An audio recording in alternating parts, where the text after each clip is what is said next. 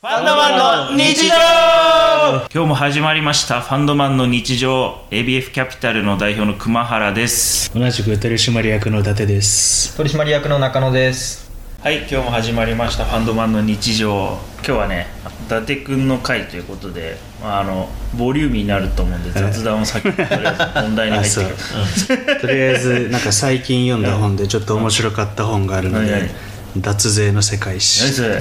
そう。ざわつくよ。そう世界がざわついちゃうけど。なんかこのそうね。そう一応ね著者は元こマルサの人です。おー。国税局で10年あのうん。法人税調査官で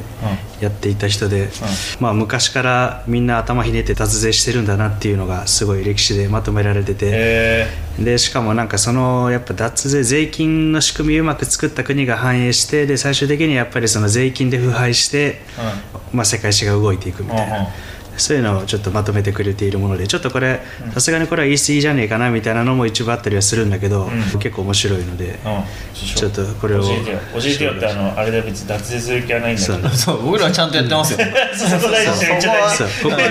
我々はもうしっかりあのねしっかりも法律に従っはいてやっておりますけども、まあ、昔からどうなってたのかっていうのがあって例えばちょっとこれ面白いなと思ったのが古代ギリシャの税金の制度。うんうんみたいなので昔のギリシャって直接税がなくてだから直接税って結構あんまり昔から多くなかったみたいなんだけど、うん。いわゆるあれですね所得税とか、うん。ああいうその税金を直接取ってくるやつですね、じゃなくて基本的にはまあ間接税関税で税金を取ってて、であと市民からはも極力取らないようにするっていう制度だったんだけどただ、まあ、やっぱ富裕層の人には、やっぱ庶民はちょっと反感持つから富裕層に課税させたいみたいなのでなんかアンチドシスっていう制度があって、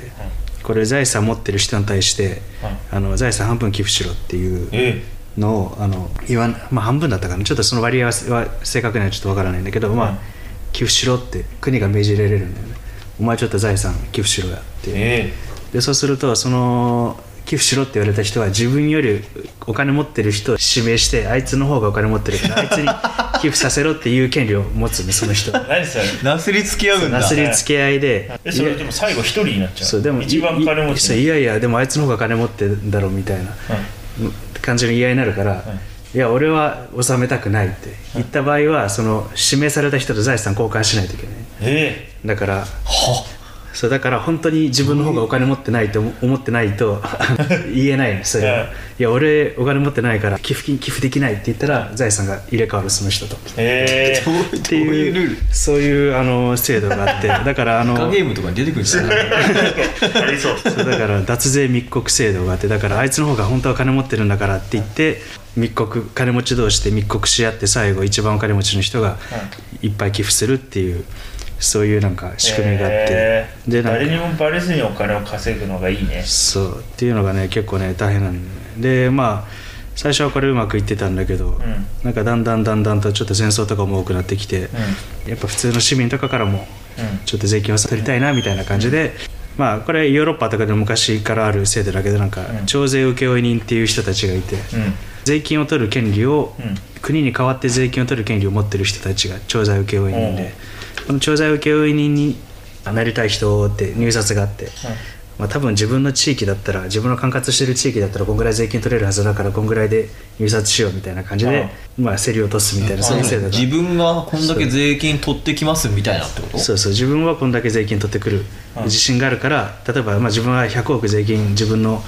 あの持ってる地域から取る自信があるから国に90億円納めますみたいな。そういうあそういうことか。そうそういうね徴税請負人制度っていうものが昔はヨーロッパ広くあって、うん。でまあ古代ギリシャでもそれが導入されて、でそうすると入札した後なんかいっぱい欲しくなるから、不必要に取り立てちゃうのねその徴税請負人が。そうだよね。それはそうだ。しかも過少申告しそう。そこは請負人がお前脱税してんだろみたいな感じで取り立てていくみたいな感じで、ただ本当は10%って税法律で決まってても 20%30% とか取っていくようになっちゃうから自分の財産を増やすために、うん。請負人が。でどんどんどんどんちょ不満が溜まっていって脱税も横行するし、まあ、賄賂とかも横行するしっていうのに国がどんどん乱れていって最後はまあ崩壊みたいな。でまあこれ容易に想像がつくけどね。そう。でこれがね、まあ、歴史いっぱい繰り返してるんだよね。っていうのが結構面白くて。でなんかで逆にそれを避けたのがこの古代エジプトで,、で古代エジプトはこの調剤請負システムじゃなくて中央官僚システムになってて、いわゆる今の日本と同じで、まあ、丸さんみたいな人がいて、その官僚どんだけ取り立てても給料一緒給料一緒、だからあの無駄に取り立てるインセンティブはない。ん。で,、でかつまあその中央がすごい強い権力を持ってるから実際取り立てることも可能でっていうのがいっぱいあってでしかも古代エジプトはこれ大体昔って役人って世襲制なんだけど古代エジプトのこれは中国と一緒であの筆記試験で家教みたいな。そう書記っていう仕事みたいなんだけど、この初期学校にまず入らないといけない。国営の初期学校に、でそこから卒業したらなれるんだけどもうそこ入るのものすごい難しい試験があってっていう貴族の息子でも入れなかったみたいなんだけどっていうところでなんかすごいちゃんと質のいい労働力も確保できていてみたいなそういう仕組みがあったんだけど、うん、まあここはやっぱり結局、まあ、中国とかと一緒で、まあ、日本もちょっとどうなるか分かんないけど、うん、まあ、官僚システムって絶対最後腐敗するので、うん、でまあ腐敗して賄賂脱税がまた横行して、で庶民がもうちょっと苦しんでみたいな感じで、でどんどんどんどんその宗教っていうものが庶民が信じるようになってきて信じるというか、まあ、そこにすがるようになってきて最後まあ革命で崩壊みたいな。なるほど、ね、っていうのが、まあ、起きていますみたいな。っていうのが古代エジプトとギリシャで、まあ、いろいろ考えてるなっていう。のと、うん、で逆にもっとすごいシステムを開発したのが中国で、うん。うん、中国もともと人頭税っていうのがあったらしいんだけど、まあ、これそう人の頭の税、だから全部直接で何歳の男が1人だったらいくら払えみたいな、でこれも面白いというか今だったら大問題になると思うんだけど、15歳から65歳までの男女に毎年120銭の税金って書いてあるんだけど、ただし15歳から30歳までの未婚女子はその5倍払わないといけない、え。未婚？そう早く早く結婚しろってこと？そう結婚して子供産まないといけないみたいな。みんなじゃあ15歳で結婚したのかな？そう。っていう結構ね今だったら大問題になりそうな制度があったりするんだけど、露骨だねやり方が、男の場合はそれに加えてあの労役とか兵役とかに行かないといけませんみたいな、まあ、存在何もしなくても存在するだけでお金払わないといけないっていう税金制度がきついなそれ。あってでただこれ当然なんだけどみんな嫌なんだよね、やりたくないって言って年をごまかしたり、あの戸籍を隠して。を隠してあの存在しない人がそこら中に存在する状態になっていたっていうので、まあ、ちょっとここ管理がすごい大変だったっていうのでそこで真の始皇帝が作ったシステムがこれがすごい。でもそれあれだな。俺がその時代の人だったら、うん、とりあえず子供は一人しか産まないよね。そう一人っ子政策そうそう。だ子供いや子供は産まないと多分やばいから、うん、結婚さえしてればいいんだよね、うん。結婚して子供ないっていうのが一番税金なんか少なくて、ね、そうすると労働力なくなっちゃうからね、だから頑張る。そこは。へえ面白いな。そう。でここでの真の始皇帝が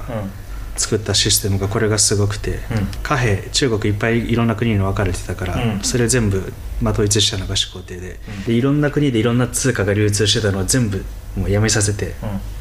この中国ではもうこの貨幣を使いますっていう、うん、もう貨幣の制度をしっかり定めた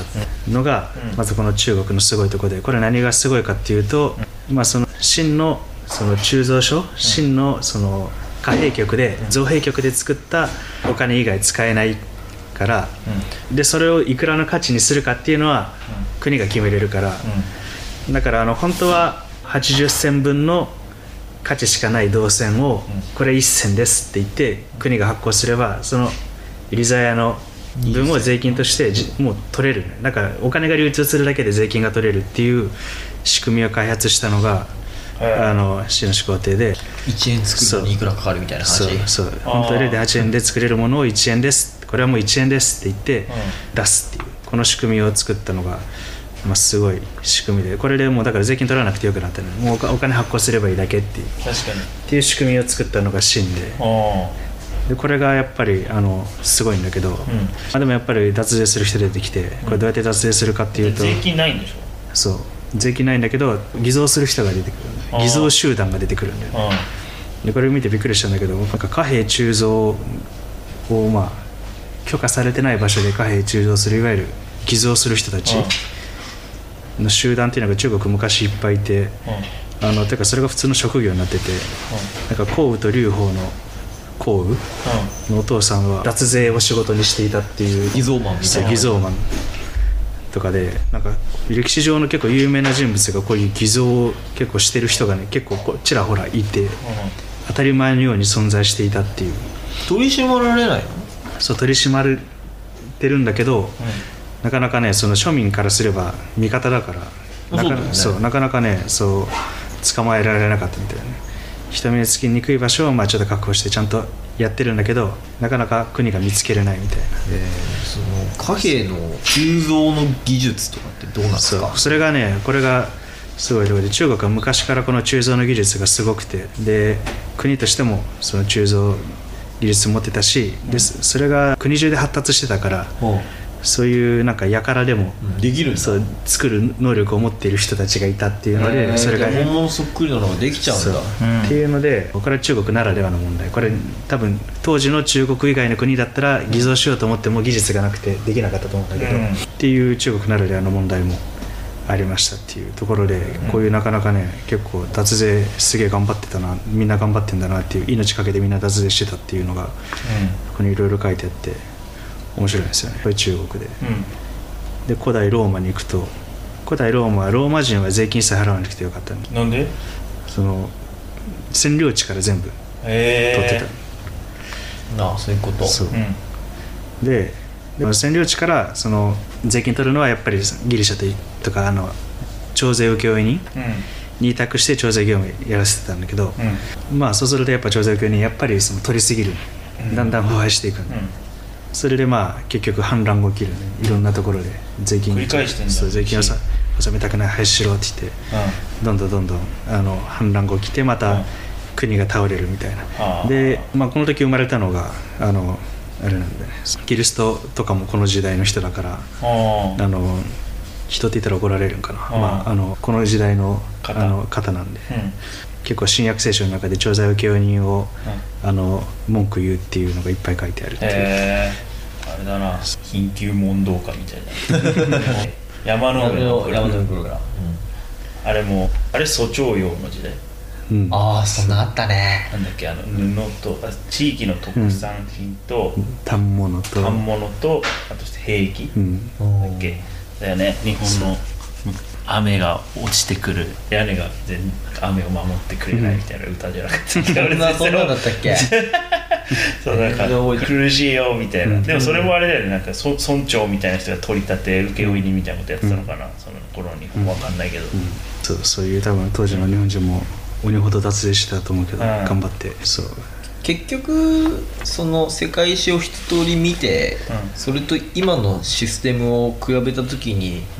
何が違うのかっていうところとあとはそのこう脱税を起こさないためには何がポイントなのかっていうのを知りたいんだけど、そうやっぱねどうなんですか？過剰に取り立てないことだよねやっぱね。そうだよね。でやっぱその腐敗が起きないようにするっていうのがやっぱ結局一番難しいんだよね。腐敗って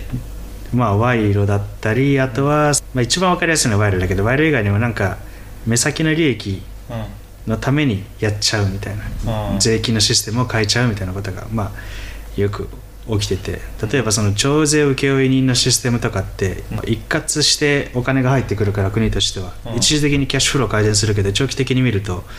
あの、まあそれを割安の値段であの入札させてるから、うん。最終的には下がる、ね、うん。とかあの入札っていうのは地域ごとに入札ちしてそうなんかこのエリアの調査請負人募集みたいなえー感じ。で、それはだからあれだね。一人しかあた手を挙げさせなくしてめっちゃ安くするみたいな、で調査請負人の候補たちがお金を回し合ってるみたいなこともやりそうだね、そうあーやろうと思俺だったらうそうしそう、うん俺俺手挙げるからさカルテル毎だけやるから俺手挙げさせろよ1万円しか取れませんそうそうそうそう。そう。取れないんですよここそう。だからそういうねやっぱそこでなんかまず清廉潔白であることというか清廉潔白であるのは難しいんだけど、なんか不必要に取り立てないことと長期的にプラスになるような仕組みにしないと本当はいけないんだけどやっぱどうしても目先の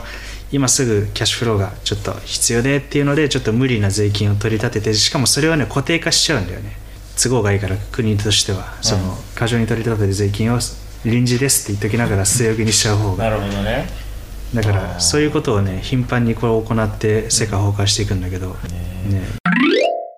公平へ続く